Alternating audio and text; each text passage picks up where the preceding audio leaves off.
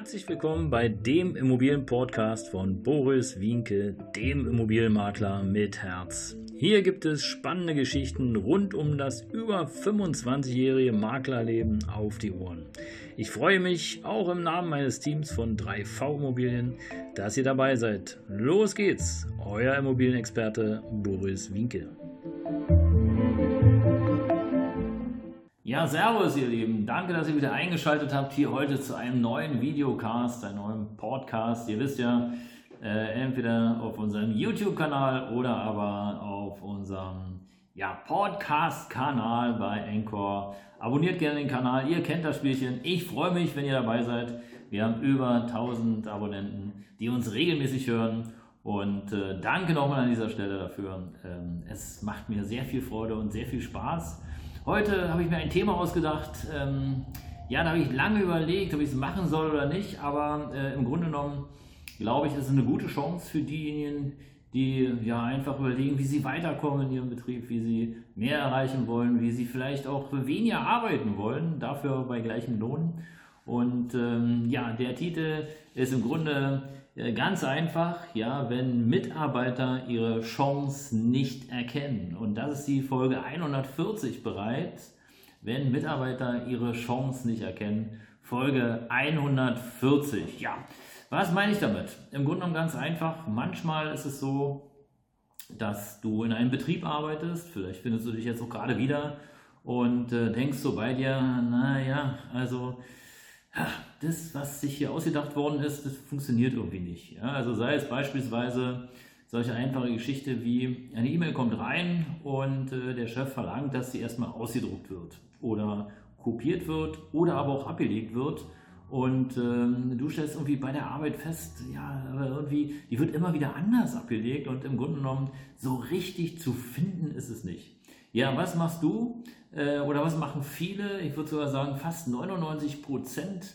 Das ist jetzt keine gesicherte Zahl, aber äh, so in etwa äh, habe ich das von anderen Betrieben auch schon gehört. Es ist äh, fast niemand, der aktiv sozusagen, der aktiv dabei ist und äh, sich da Gedanken macht und eine Lösung dafür einfallen lässt. Es gibt aber diese ominösen 1% und vielleicht zählst du ja dazu, ähm, vielleicht bist du ja jemand, der denkt, ja, das ist so kompliziert, warum machen wir das nicht so? Und du denkst dir vielleicht was aus und äh, stellst fest, ja, Mensch, ähm, das ist ja viel einfacher. Ja, die Wege, warum soll ich die E-Mail jetzt beispielsweise ausdrucken in meinem äh, Fall, wird nicht gemacht, beziehungsweise auch das habe ich erlebt, dass E-Mails ausgedruckt werden und abgelegt werden äh, in Papierform. Aber gut, das ist eine andere Geschichte jetzt. Nee, aber vielleicht ist dir der Speichervorgang doof oder die, die Art der Speicherung ist irgendwie unklar, dass das System passt nicht so richtig, weil irgendwann mal der Chef ah, meinethalben gesagt hat, ja, wir müssen das erste Datum, dann den Inhalt und dann äh, den Namen und der nächste hat gesagt, nein, äh, wir brauchen nur den Namen und der äh, aktuelle Chef hat gesagt, nee, speichert mal so ab, wie ihr wollt. Und daran siehst du schon, an diesem einfachen Beispiel, das muss äh, gar nicht ganz bewusst oder äh, gezielt gewesen sein, äh, im Sinne von Ordnung, vielleicht auch einfach nur vergessen, dass hier plötzlich drei unterschiedliche Anweisungen zu unterschiedlichen äh, Abspeicherungsvorgängen ähm, ja, geführt haben. Und im Grunde genommen äh, suchst du jedes Mal, wenn du irgendwie eine E-Mail suchst, äh, suchst du dich halb wirr. So, und jetzt hast du eine Spezialidee. Und diese Spezialidee, meinethalben, äh, weiß ich nicht, mit einer speziellen Form gibt es äh, keine Möglichkeit, die E-Mail anders abzuspeichern, meinethalben und und und. Ja, und du findest die Lösung. Und ähm, wie gesagt, die wenigsten stellen das jetzt der Allgemeinheit zur Verfügung oder sprechen gar mit ihrem Vorgesetzten, vielleicht auch mit ihrem äh, Big Boss, sondern machen das irgendwie so, weil sie denken, ja, ist für mich einfacher. Aber cleverer wäre es doch, wenn du mit deinem Chef sprichst oder deiner Chefin oder wie auch immer, was deinen Vorgesetzten und sagst, hör mal zu, lieber Chef, ich habe hier eine Idee. Und du stellst ihm das Problem dar und du sagst, ja, wie in meinem Beispiel, ja, die E-Mails, die werden so und so und es gibt irgendwie völlige Unordnung. Kann man da nicht ein neues System einführen? Ich hätte da eine Idee. Und jetzt gibt es im Grunde genommen zwei Möglichkeiten. Entweder du bist großzügig und sagst, Herr Chef, Ich arbeite hier, ich freue mich, dass ich hier sein kann, ich bekomme regelmäßig meinen Lohn, Urlaub ist alles super, ich werde übertariflich bezahlt. Hier, ich schenke dir meine Lösung. Oder aber du bist ähm, noch cleverer und sagst, pass auf, lieber Chef, Chefin, ja, ist egal jetzt, ihr wisst ja, was ich meine.